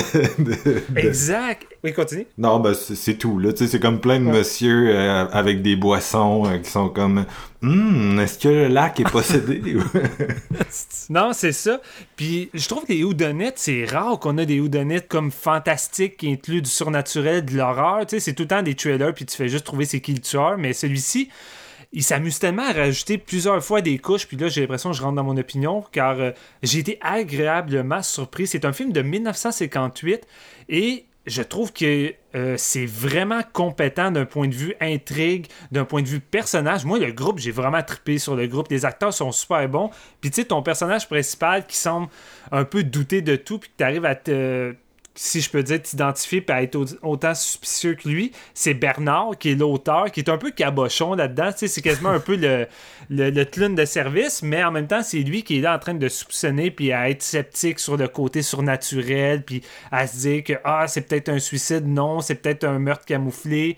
Puis là, il va soupçonner du monde dans son groupe parce que les gens semblent euh, alentour de lui agir bizarrement. Même sa femme, des fois, agit bizarrement avec d'autres membres, euh, notamment l'espèce de de, de, de, d'hommes hypnotiseurs qui semblent euh, essayer de trouver des, des, des indices euh, avant tout le monde, puis qui semblent euh, essayer de, de cacher quelque chose derrière la fameuse histoire du, du gars qui a tué sa, son, sa soeur puis son, son amant jadis. Sa femme ressemble tellement à Julia Roberts. C'est- C'est juste moi, là, mais genre, le sourire, j'étais genre, hein? J'avoue, puis moi j'avoue que Bernard m'en est sur certains plans, notamment euh, quand ils s'en vont au lac durant la nuit. De côté, j'étais comme Chris, c'est- on dirait logo. On dirait vraiment logo. Ouais, euh, quand même. François- mais, mo- mais François moins Legault, que... là, j'étais comme. Tu te rappelles-tu- vous vous rappelez-tu quand on a fait Money Movers? Ouais. Le, Oui. le logo euh, policier, ça, c'était dur à battre. ça. C'était dur à battre, puis c'était vraiment le Oh clone de logo. Puis non, mais c'est ça. Pour revenir au film, c'est que moi j'adore les houdonnettes. Puis ce film-là me, me fait penser à un mélange de Scare Me, un peu, dans le sens que tu suis des personnages dans une cabane qui se racontent des histoires. Il y a beaucoup d'histoires surnaturelles qui passent à travers ça. Le fait que ça soit entremêlé de, de, couches de, de mais là, plus t'en apprends, plus ça se rajoute. Puis là, à un moment donné, tu dis, OK, je sais aussi que ça s'en va. Mais non, il réussit à te déjouer encore. Puis, au point qu'à un moment donné, je trouve ça ça devient euh, over the top. Je pense qu'il y a trop de couches par-dessus d'autres couches. Mais somme toute, je trouve que c'est ça qui donne la drive au film. Puis je trouve son mystère est quand même bien, euh, bien élaboré. Dans un sens, sa finale, je m'en doutais, mais en même temps, il réussissait tellement à m'offrir toutes sortes de portes que j'étais comme moi, j'ai fini par le croire. Le film date de 1958, ça dure seulement 1h16. Puis ça, c'est peut-être le seul petit défaut, je vais dire. Pour un film de 1h16, je l'ai quand même senti, le 1h16. Il y a vraiment de quoi de weird. J'ai le feeling qu'il y y a de quoi dans le pacing que j'ai trouvé que ça. C'était long. Tu sais, pas que je m'emmerdais, j'ai pas trouvé le film plate, puis les scènes sont La plupart des scènes sont vraiment cool, mais il y a vraiment de quoi qui fait que c'est. C'est plus long que qu'est-ce que c'est supposé d'être. Tu sais, 1h16, d'habitude, ça Ouais. passe plus vite que ça. C'est peut-être le fait que tu sais quand même où ça s'en va, vu que Ben ouais. de nos jours, c'est assez classique comme intrigue. C'est ça. Ouais, ben c'est ça, tu sais, au lieu tu te dirais, ah, essaie de- d'en ajouter euh, plus vite ou à- à- avance, mais je veux dire, pour un film de 1958, souvent ce genre de, ce type de film-là est tourné euh, dans des studios, tu sais, même les scènes extérieures, c'est tourné dans des studios. Ici, euh, l'espèce de lac puis de forêt de la Norvège tourné dans la vraie nature, waouh, il y a vraiment des plans incroyables, puis je trouve que le réalisateur réussit à donner vraiment une vibe au lac. Tu le sens qu'il y a quelque chose de weird qui se passe à travers de tout ça, puis t'as des séquences euh, oniriques, puis euh, à la limite du poétique là, qui parsème le film, qui me rappelait beaucoup The Innocence un peu, puis je, je me demandais s'il n'y avait pas une sorcière qui allait sortir du lac à un moment donné. T'as une séquence où il y a une des personnages féminines dans le groupe qui euh, fait elle somnambule, puis elle se retrouve tout le temps attirée par le lac, qui, qui arrête pas de la donner des idées de venir en, dessous de l'eau, puis de, venir dans le fond, puis ta voix marcher sur le bord de lac avec des plans de loin, puis les plans sont vraiment hot. Une des séquences les plus marquantes du film, je crois, une espèce de chasse avec un genre de, fantôme, c'est une espèce de flash, si on veut, du film qui est comme quand même bien foutu, honnêtement, qui arrive. Qui arrive à être creepy par moment, tu sais, ou un espèce de jump scare, un, des, un jump scare qui a vraiment marché sur moi, j'ai été étonné avec euh, un, effet de, de- de lumière, de tonnerre qui va écla- éclairer un intrus dans la cabane. J'étais comme, Ouais. aïe, c'est vraiment efficace, c'est bien foutu. Euh, fait que, somme toute, ça a été une belle surprise. C'est peut-être un film qui m'a moins pris au dépourvu que euh, Eyes of, euh, of Fire. Ici, on est plus en terrain connu, mais on est avec un film qui est beaucoup plus peaufiné, euh, beaucoup plus cohérent, puis beaucoup plus accompli sur ses thèmes, puis sur son histoire, sur ses personnages. Fait que c'est mieux foutu. C'est un meilleur film en tant que tel. C'est moins créatif, mais euh, je veux dire, pour, pour ce style de film-là qui était vraiment pas fréquent en Norvège, je trouve que c'est vraiment un, bon petit classique oublié, ben, qu'il est peut-être plus vraiment maintenant, mais je veux dire, euh, en Norvège, comme tu disais, Marc, c'est un film qui est vraiment comme un, hit, puis les gens l'adorent, c'est un classique, puis je comprends pourquoi. C'est vraiment un bon houdonite, puis si vous êtes en manque de ça, puis ça, me rappelait les houdonites dernièrement qu'on a eu avec euh, Werewolf Within, puis je me rappelle plus un autre, un autre qu'on avait eu, mais j'étais comme... euh, crime, euh, finalement, euh, on en avait des, des du même genre euh, il y a ja- jadis très longtemps qui sont quand même assez similaires, puis... euh, j'ai celui-là, je trouve, ça fait du bien de sortir des, des sentiers du Boulamite. Là, j'ai vraiment, j'ai vraiment eu beaucoup de fun avec lui. Les sentiers du Boulamite. ouais, les sentiers du Boulamite. excuse, excuse, je, veux- je veux pas t'écœurer, j'ai juste trouvé ça drôle. Alors, vas-y, vas-y. Euh, donc, euh, ouais, euh, euh, ce ce que t'as pas dit, c'est que euh, Carré Bergstrom, euh, le, le- le deuxième scénariste que t'as nommé, je pense pas que c'est un scénariste, c'est un, euh, c'est un, un romancier parce que c'est tiré d'un d'un livre de 1942. Ok, je. Euh, fait que c'est ça, c'est ad- c'est adapté d'un livre, euh, ce, ce petit film-là. Puis moi aussi, j'ai trouvé ça, j'ai trouvé ça vraiment bien. J'ai trouvé, c'est sûr, ça, ça me rappelle beaucoup la littérature fantastique euh, en, plus vieille, là, genre euh, 19e siècle. Tu sais, c'est- ça commence avec l'espèce d'auteur qui est comme, Ah, est-ce que le monde va me croire? Puis tu sais, il y avait tout le temps, il y a tout le temps cette espèce de, en tout cas dans moi, ce que j'ai lu, là, cette espèce d'idée-là euh, dans, dans les romans d'horreur euh, plus vieux, euh, d'essayer Ouais. de, de convaincre le lecteur, tu sais, de prendre une espèce de position où tu essaies de convaincre le lecteur de l'existence du surnaturel dont tu as été témoin. Euh, fait que c'est il y a un- il y a un côté très old school à ce film-là. Euh, Puis je parle old school même en 1958.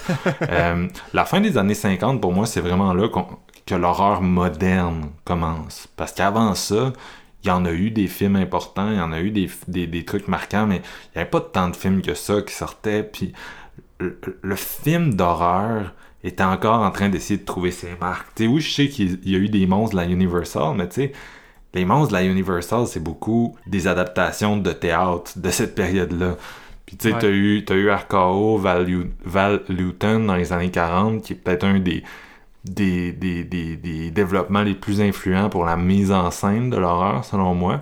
Mais c'est ça, tu ça reste que le genre était, faisait des petits pas tranquillement, puis à la fin des années 50, là, tu commences vraiment à avoir un essor, puis euh, beaucoup d'auteurs d'horreur qui apparaissent, puis euh, dans plusieurs pays différents, puis t'as vraiment une espèce de boom, puis ce film-là, comme il arrive à ce moment-là, mais c'est ça, il y a un côté qui m'a rappelé un peu, euh, d'un côté, ça m'a rappelé euh, The Night of the Hunter, pour son espèce d'aspect expressionniste un peu. Ça joue beaucoup avec les ombres, ça joue beaucoup avec l'architecture, ça nous sert des, des, des Dutch angles, puis des... sais, il y a vraiment une espèce de côté... euh, euh, grotesque un peu à l'architecture, puis très poétique aussi. La façon qu'il filme son lac, euh, good job, good job, man, parce que genre le lac, on sent justement son espèce d'attrait surnaturel, puis euh, souvent c'est c'est c'est juste par des plans de caméra euh, que j'ai j'ai vraiment trouvé euh, j'ai vraiment trouvé que la mise en scène était à droite à ce niveau-là.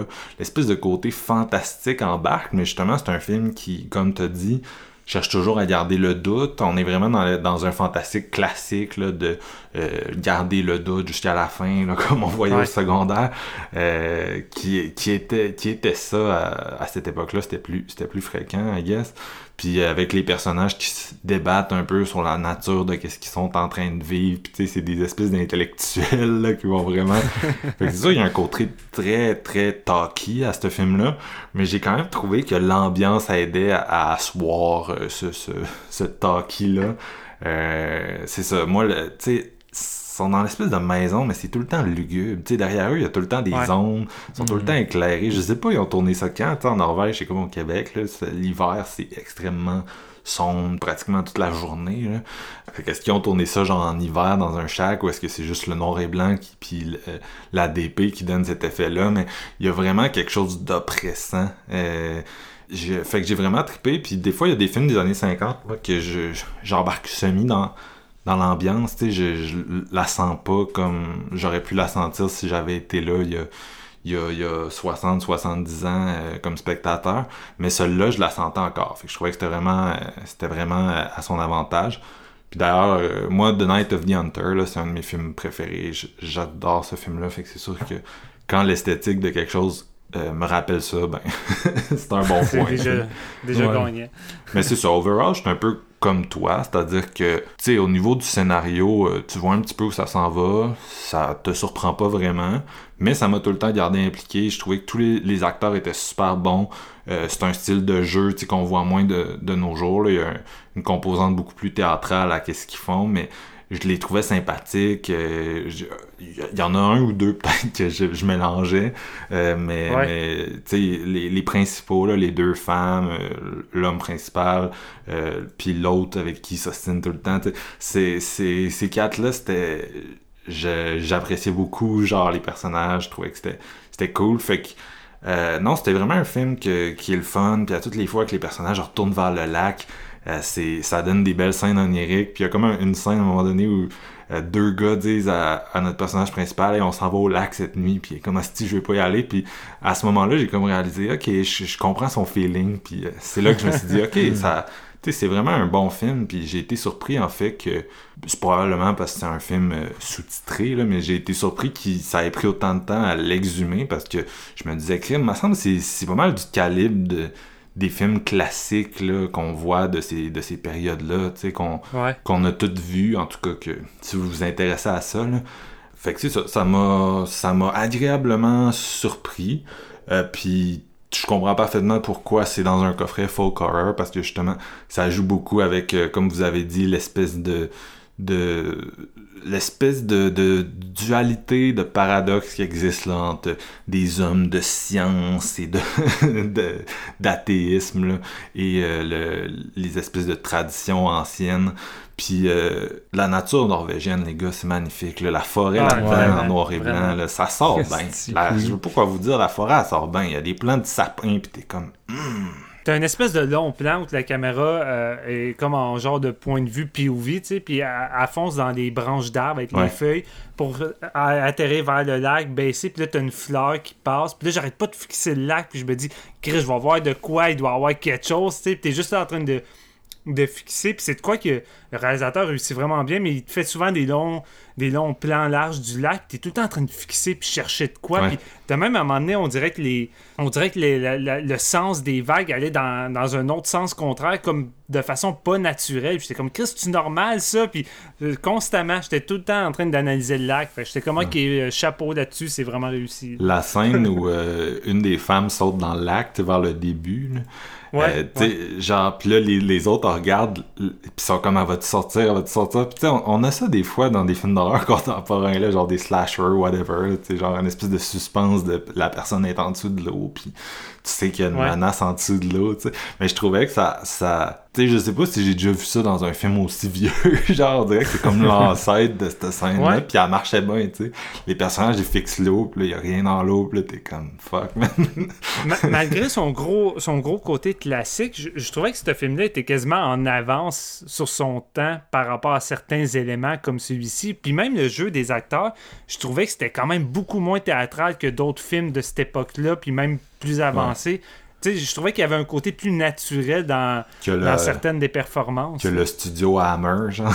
Ouais, ouais, ouais, ouais. Ça, ben, c'est quand même leur marque de Ça rappelle beaucoup là. Bergman un peu, je pense, là, le- l'acting, la qualité d'acting qu'il y a dans ce film-là. Là, tu crois vraiment beaucoup aux personnages. Tu te sens plus avec eux autres que, comme vous dites, justement, dans... Ben, le- Hammer, c'est un bon exemple, mais il y en a tellement des films des années 50, justement, des films d'horreur que t'es comme, ouais, on dirait que c'est très, très, très acté, tu sais. Ce ce groupe-là, tu, tu, tu crois, tu crois à chacun des personnages, puis tu comprends comment leur, euh, leur, leur, voyons, leur psychologie fonctionne, on dirait. Ils ont quand même chacun Mm. leur, euh, leur personnalité. Je cherchais le mot. Ouais, ouais, c'est ça. Puis tu sais, qu'est-ce qui est cool, c'est que ce genre de film-là commence comme un Evil Dead. là. Tu sais, tu- ton groupe, euh, ton groupe de jeunes s'en va dans la cabane, puis là, tu vois ce groupe-là arriver vers la cabane avec leur sac à dos. Puis là, tu te sens dans ton élément d'horreur, mais la différence, c'est que habituellement, ce type de film-là, puis c'est ça qu'ils font avec le style de remake, parce que oui, ce film-là, il y a eu un remake, c'est que d'habitude, c'est tout le temps des jeunes, mais là, tu sais, on aide des adultes, genre dans la quarantaine, tu sais.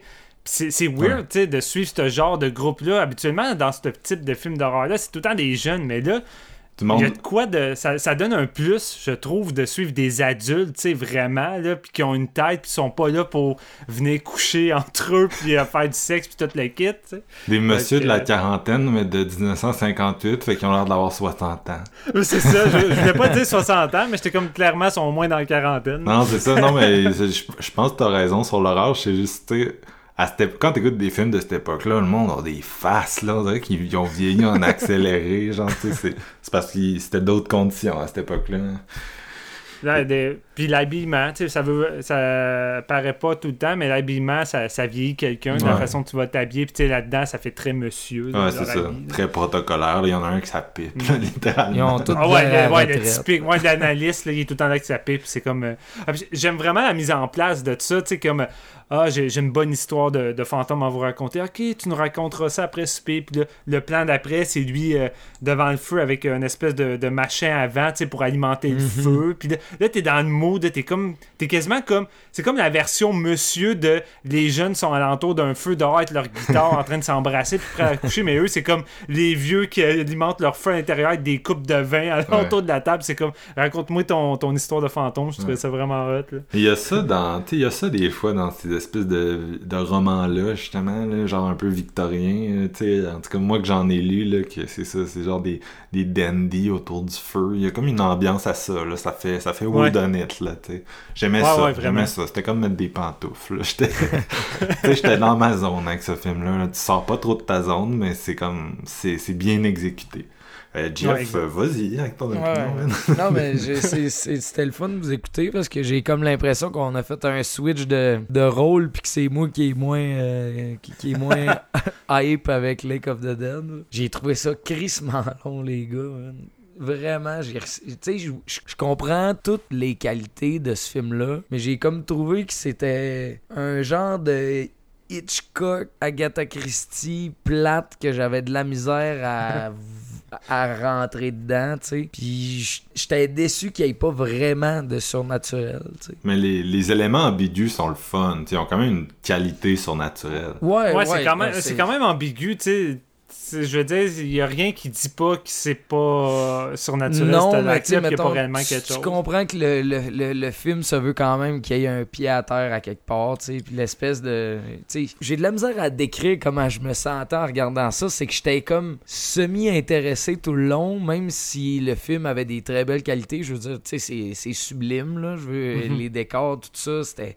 Le côté un petit peu du lac qui a de l'air hanté, mais je pense que c'était l'intrigue en tant que telle dont je me contrefoutais qui me dérangeait tout le long. En fait, c'est ça, c'est que j'avais vraiment beaucoup, beaucoup de misère à, à me sentir interpellé puis à rentrer dans cette histoire-là avec eux. Sur 75 minutes, j'ai trouvé ça interminable. Puis je me retrouve avec un film que j'ai pas tant nécessairement envie de voir, mais pour des raisons dont pas que je suis gêné, ben je me dis, tu sais, je veux pas bâcher le film, tu comprends? Tu sais, c'est vraiment comme juste de quoi qui m'a pas rejoint. Contrairement à là où euh, Eyes, on- Eyes of Fire, où je, tu sais, je capotais, puis j'étais comme ailleurs, j'en voudrais d'autres, des sorcières de même, mais j'en voudrais Ouais, c'est deux plein. extrêmes complètement différents, Ouais. de ces deux Mm. films. Mais tu sais, j'étais un fan de j'étais un fan mettons de Hitchcock, puis il y a des il y a tellement de similitudes, puis mais je Mm. comprends pas comment ça celui-là Ouais. j'ai pas aimé. J'ai pas tant mettons, pensé à Hitchcock, moi, en plus. Moi ça moi ça me rappelait Non, moi un non peu plus. La le- seule, affaire, la, la seule affaire qui m'a fait penser à du Hitchcock, c'est le côté explicatif de la finale, là, tu sais, il t'explique Ouais, tout c'est- en détail. Le dude, là, ça faisait très Mais euh, psycho. là, on s'entend, il ça- l'explique en détail, mais c'est crissement garoché, là. Genre, c'est Ouais. hyper long, puis ça se close en 40 secondes, puis après ça, t'as même pas de plan final, puis t'es comme, ah, ok, c'était ça. Moi, j'aime ça, les psychologues des, des années 50 qui vont avec leur théorie calissement débile, tu sais, selon la psychologie moderne. Genre, même un psychologue, il écoute ça, puis il est comme, voyons, crise de cap, tu sais. Vous êtes 200 heures en arrière. genre. non, c'est ça. En tout cas, ouais, non, c'est ça. Je suis je suis comme euh, ambigu comme le fait que, que ce soit surnaturel ou pas. Ben, je sais même pas si je veux. Ben écoute, c'est, je trouve que c'est comprenant en même temps parce que le film fait beaucoup avec rien. Sais, tant qu'à moi, c'est un film qui te montre pas grand chose. Il n'y a, a pas vraiment de séquence d'horreur, euh, à part une en particulier, mais sinon, en dehors de tout ça, c'est, beaucoup, beaucoup. sur. C'est, ouais, beaucoup sur le, l'imaginaire et euh, le feeling. Euh, moi, tout ce que j'arrive à me créer par rapport au, au lac, c'est juste qu'est-ce que construit en tant que mise en scène, mais avec les histoires qui accompagnent les personnages puis qui nous est raconté. À partir de là, moi, que tu montres de, façon concrète qu'il y a réellement de quoi dans le lac ou pas, ça change rien parce que la vibe qui s'en dégage est déjà là. Fait que je suis satisfait euh, euh, avec ton, ton, ton- ton atmosphère. Puis déjà là, moi, de- c'est, peut-être moi, mais tu sais, euh, euh, je suis facilement mordu des Houdonites. Ça m'en prend pas gros. Puis tu sais, oui, celui-là, c'est pas le Houdonite le plus euh, extravagant, mais je veux dire, Chris, c'est un film de 1958. là, avec toutes les Houdonites qu'on a eu dans les dernières décennies. euh, tu sais, celui-là, je trouve qu'il fait quand même une belle, une belle job malgré son âge. J'aimais bien les interactions entre les personnages, là, tu sais, à un moment donné. Ouais. Genre, le, le gars principal, se fait tout le temps niaiser un peu, là, tu sais. Le Puis, coward. là. Mm. Ouais, ouais. Je- ça me faisait bien rire. Et en plus, tu sais, à un moment donné, il se fait conter une histoire puis tout, puis genre, il est comme, ah, genre, je veux plus l'entendre, mais genre, il boit, il remplit tout le temps son verre, puis il est comme, genre, il doit, t'as de l'impression qu'il est comme à moitié chaud, puis c'est pour ça qu'il s'endort, mais Ouais. il est juste peureux, fait qu'il veut comme s'enfuir de la situation, tu sais. Mm. Non, c'est ça, il est vraiment. euh, je sais pas, moi, c'était comme un protagoniste que je relatais. tu sais, J'étais comme. Je serais dans la même situation, esti, genre. euh, euh, au, au lac hanté, genre avec mes chums qui sont comme Ah, on s'en va au lac, voir qu'est-ce qui va se passer. Je comme- Moi aussi, je me saoulerais. Je serais comme. Ouais, moi, je veux rester à l'intérieur, c'est ça. Puis le pire, je l'écoutais, puis là, j'ai tout de suite repensé au film que Shudder avait sorti, tu Original, qui était, qui était le remake, puis j'ai comme fait, Chris, finalement, ça, c'était un remake de celui-ci, tu sais, j'ai comme catché en écoutant l'original. Puis ça m'a juste fait réaliser à quel point le remake est encore plus à chier, tu sais, en voyant l'original, parce que, tu sais, le, le remake, c'est exactement le contraire de qu'est-ce que celui-ci veut être. Tu sais, là, c'est le typique film d'horreur que tu suis des jeunes, s'en va à une cabane, et essaie de te faire croire qu'il y a un, un côté surnaturel qui s'en dégage, mais de façon grossière. tu sais. Au lieu de te faire sentir juste une vibe avec le lac, puis avec une mise en scène, mais là, on te fout des faux flashbacks de glu qui sort du robinet noir, du liquide douteux. Puis il n'y a même pas de houdonite dans ça là. C'est même pas tu doutes que qu'il y a un meurtre ou quoi que ce soit. C'est vraiment juste la fille, est-ce que la fille est folle, oui ou non. Puis la finale, c'est sensiblement la même chose que celui-ci. Mais Chris, que c'est mal écrit et cabochon. En tout cas, j'avais détesté ce, ce remake-là. T'es vraiment Mais- fort de t'en rappeler, man. Moi, j'ai regardé sur Letterboxd pour voir ma note, puis j'ai aucun crise de souvenir de ce film-là, mais je sais Ouais. que j'ai donné 1 sur 5. Moi, je me rappelais même pas. que- je me rappelais même pas que vous m'aviez dit que c'était poche. Ouais, mais tu sais, c'est le genre de film de, de Original Shudder à l'époque que tu regardais les notes sur Letterboxd puis c'était haché puis tu te dis, ok, j'ai pas de temps à perdre avec ça. Mais moi, avant de voir les notes, j'ai vu la pub de Shudder qui disait pour les fans de Evil Dead. J'étais comme, ok. J'écoute ça, je suis comme, hey boy. Ah, Non. Steven, Steven, de 35 ans, là, tu devrais. T'es, t'es rendu plus loin que ça, là, pour les fans d'Evil Dead. Arrête de te faire avoir par ça. là. Ouais, mais c'était un fan de Evil Dead, fait que Ah, je pas, sais, tu ouais, mais je me fais plus avoir euh, par ça habituellement. là. Mais celui-ci, je sais pas. Moi, quand je l'ai connu, il s'appelait Ash, tu sais. Mais c'est tellement vrai, c'est Mais non, c'est c'est ça, c'est un film qui a, il a moins à dire, tu sais. euh, c'est c'est très classique. C'est straightforward. Mm. J'étais surpris que vous ayez choisi celui-là, mais en même temps, vous l'aviez pas vu encore, là. Mais Euh, moi, tu sais, genre, tu me dis, c'est le premier film d'horreur norvégien. C'est pour ça que j'ai name drop ce film-là. Ah, c'est Ouais. quand même vraiment intéressant. Tout ça. Puis je savais même pas que c'était le- le- le- l'original du, re- ben, du, du remake Shudder, mais somme toute, Ouais. le pitch de vente, juste comme étant le premier norvégien, j'étais comme, ah ouais, ça, ça me tente de couvrir Ouais. ça, tu sais. Non, c'est ça, c'est un film intéressant. Encore une fois, un peu comme Eyes of Fire, parce que ça, ça, comble un, ça comble un blind spot. C'est là pour les Mhm, complétionnistes, I guess. Puis, puis si vous êtes un, un old school aussi, les amateurs de, de, de vieille horreur gothique noir et blanc, là, euh, s'il y en a qui Ouais. nous écoutent, là, mettez ça dans votre, Mhm. dans votre top de priorité parce que si vous aimez ce genre-là, vous allez avoir du fun. Je sais qu'il y a des gens qui sont zéro réceptifs à ça, ben eux autres, c'est ça, c'est ça. Je- C'est moi un film que je peux vous, vous précipiter dessus. là. Surtout que juste l'affiche, là, je sais pas si vous l'avez devant les yeux en ce moment, là, mais l'affiche de l'ombre blanche de la dame euh, au milieu de la nuit avec des espèces de beau. mains. Tu sais, on dirait des branches d'arbres, on dirait des mains, tu sais, c'est pas clair. C'est pareil c'est ça, comme le sur film- Eyes of Fire en plus. c'est des Ouais, mains, les branches. Ouais, c'est vrai. Puis, tu- sais, le film se veut, euh, se veut de nuit beaucoup, tu sais, contrairement à Eyes of euh, Fire, justement. Mhm. Tu sais, ils vont sur le bord du lac à minuit, tu sais. Puis euh, la, la, la lune, tu sais, éclaire beaucoup. Puis là, je me posais la question en ce moment, c'est comment ça a-tu juste été tourné de jour, puis il essaie de faire croire que c'est de nuit. Mais à un moment donné, euh, la façon que c'est mis en scène éclairé avec les fonds noirs, je suis comme crime. Je me demande s'ils ont vraiment tourné ça de nuit ou pas. Là. Je, je doutais, tu sais. Ouais. Mais euh, je, trouvais, je trouvais ça vraiment cool, de cet aspect-là. là. Non, c'est- les deux affiches sont magnifiques. Sont vraiment magnifiques. La- L'affiche de Height of Fire, elle me fait capoter. C'est une des, Ouais. des plus belles affiches des années 80, je le dis puis je le pense.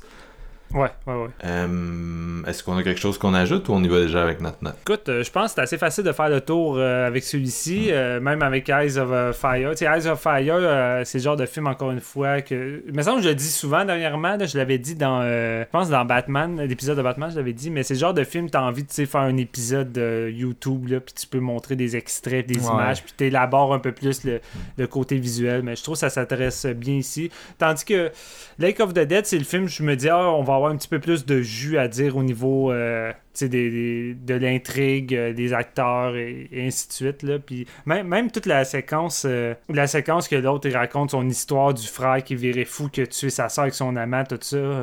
je trouvais ça. je trouvais ça efficace. Ce film-là a vraiment une bonne vibe d'horreur alentour d'un feu. Puis Ouais. Je trouvais que ça, ça, tient vraiment la route pour son âge. Je le répète, mais ce genre de ce type de film-là, des fois, ça vieillit vraiment mal quand c'est pas des gros classiques qu'on connaît de nom. Puis, crime, celui-ci, vraiment, là, je l'ai trouvé top-notch euh, sur, sur la plupart des, des scènes ou des effets. Tu sais, t'as même un petit moment avec euh, un, un moineau en image par image, là, stop motion, là, qui te lâche un petit peu avec le reste. Mais, tu sais, somme toute, euh, je trouve que le film euh, vieillit bien, tu sais, sérieusement. Mais ouais, ça, ça repose plus sur le jeu des acteurs là, pour, euh, Mm. pour euh, nous transmettre l'ambiance. C'est une grosse partie. Ben, comme on disait tantôt, il arrête pas. de- C'est un film où il parle pratiquement constamment. tu sais, Fait que c'est très, très, Ouais. très axé. euh, C'est très axé sur la capacité des acteurs à te vendre qu'est-ce qui se passe, puis, puis ils le font bien. Ouais. Euh, je vais y aller avec ma note. Moi, c'est un, un 3.5. Je... Ouais, c'est un 3.5. J'ai, j'ai vraiment... J'ai genre... J'ai passé un bon moment. Euh, moi, l'horreur gothique, j'aime bien ça. Je veux dire, euh, James Wells, je suis un amateur. Puis euh, Night of the Hunter, je suis un amateur. Puis Val, Val Luton, Jacques Tourneur, c'est... Je suis un amateur. Fait que, j'aime cette espèce de tradition-là. Puis quand j'ai écouté ce film-là, j'avais comme l'impression que c'est plus un film que je voyais un peu les influences du passé, que ce soit Nosferatu, Phantom Carriage, tu sais, tous les films Ouais. qui sont passés avant. Puis je Mhm. sais pas s'il avait vu Nosferatu, sérieux, parce que c'était un film qui était comme perdu à l'époque, là, mais je voyais quand même cet expressionnisme-là, les longues ombres, etc., etc. Euh, Ouais. Fait que j'avais plus l'impression que c'était un film qui était comme dans le passé du genre que dans ce que ça allait devenir dans les années 60. Mais euh, je me suis vraiment amusé, c'est un solide film gothique. Fait que euh, je recommande. Euh, toi, Steven? Pas mal la même chose, 3.5. Euh, J'ai vraiment passé un bon moment. euh, côté, je le répète, mais Houdonite, moi j'adore ça. Puis en plus, tu fous du surnaturel dans, dans mon Houdonite, je trippe encore plus. Visuellement, c'est cool.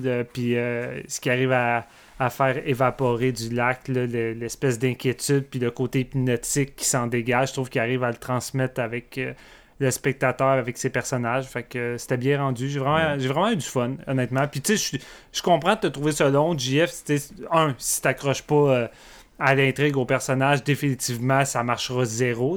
Mais tu sais, comme je disais, pour un film de 1h16, c'est- je l'ai senti un peu quand même de, de 1h16, mais tu sais, ça m'a moyennement dérangé. Ouais. C'est- le film-là à une époque où tu sais, on est comme. On n'a pas encore vraiment développé la grammaire d'horreur moderne. On présente pas de kill graphique parce que c'était pas dans l'air du temps. Ben, ça commence avec la Hammer dans ces années-là, là, mais c'était comme Ouais. moins. euh, c'était moins commun. Puis. Fait que tu sais, t'as- comme vraiment une boîte à outils différente là, pour, euh, pour euh, concevoir ton horreur. Puis euh, il a réussi à bien le faire. Là. Comme on a dit, t'arrives sur le bord du lac, t'as un chien mort, puis Chris. euh, ça embarque, tu sais, c'est minimaliste, mais c'est très fonctionnel. Euh, Jeff, vas-y, vas-y avec ta note de l'apocalypse. Ben, je, sais tellement pas quoi y donner. Genre, si on dirait que je sens que ma note serait pas légitime. Tu sais, mettons un genre de 2.5 sur 5. Je reconnais toutes ses qualités, mais je- même si je me suis emmerdé, tu comprends? tu sais. Puis je- pourtant, j'étais un- je suis Mm. quand même un fan des films des années comme 50. Là, comme, je suis pas. euh, je suis pas un néophyte, là, j'en j'en écoute beaucoup quand même, mais on dirait que celui-là, c'était peut-être pas... euh, j'étais peut-être pas dans le mood, c'était pas ma tasse de thé, j'ai pas embarqué, mais tu sais, je me, je me forcerai pas pour le descendre non plus, parce que je sais que c'est un bon film en tant que tel, sais. Nice. Donc, euh, c'est ce qui met fin à l'épisode d'aujourd'hui. Euh, merci beaucoup à tout le monde qui a pris le temps de nous écouter. Peut-être que c'était des films que vous connaissiez pas, qu'on vous a fait découvrir, ou peut-être que qu'on vous a poussé à, à chercher ce petit, euh, ce petit coffret-là ou à aller sur Shudder pour euh, laisser une chance à ces films-là. Euh, merci les gars d'être venus discuter d'horreur folklorique. Certainement. C'est un plaisir. Moi, j'attends avec impatience le coffret de JF qui va m'envoyer par la poste. Ah, faudrait faire un takeover, puis on découvre les, les titres les plus obscurs du coffret ensemble. là. Ouais, ça serait vraiment le fun, ça. Mais déjà là qu'on puisse euh, voir ça sur, euh, sur Shudder, ils en ont mis une coupe. là. Je pense pas qu'ils aient mis tout le coffret, Non, mais ils en ont mis une coupe. Puis tu sais, je trouve ça cool. là. Mais Ouais. Je, suis, je suis très jaloux de GF parce qu'il y a, il y a Pandas Fan qui est un des ceux que je voulais le plus voir. Mm. Puis il l'a pas sur Shudder. mais, euh, mais non, euh, donc c'est ça, on vous, on vous recommande de, de vous plonger là-dedans, surtout si vous aimez euh, le- l'espèce de courant là, depuis quelques années de d'horreur folklorique qui est vraiment de retour en force. Merci à Robert Eggers qui, qui, qui s'apprête à sortir un film. C'est pas de l'horreur folklorique, mais on va vous en parler bientôt à séance de minuit. On a un bon petit programme prochainement et notre prochain épisode sera consacré à Ambulance de Michael Bay, rien de moins, ainsi que Everything, Everywhere, All at Once, qui est euh, un film que, que Steven euh, a, a hypé euh, de façon euh, très intense. Donc, on a hâte de, de découvrir son opinion euh, sur le projet. Donc, surveillez ça à séance de minuit et on se dit à bientôt.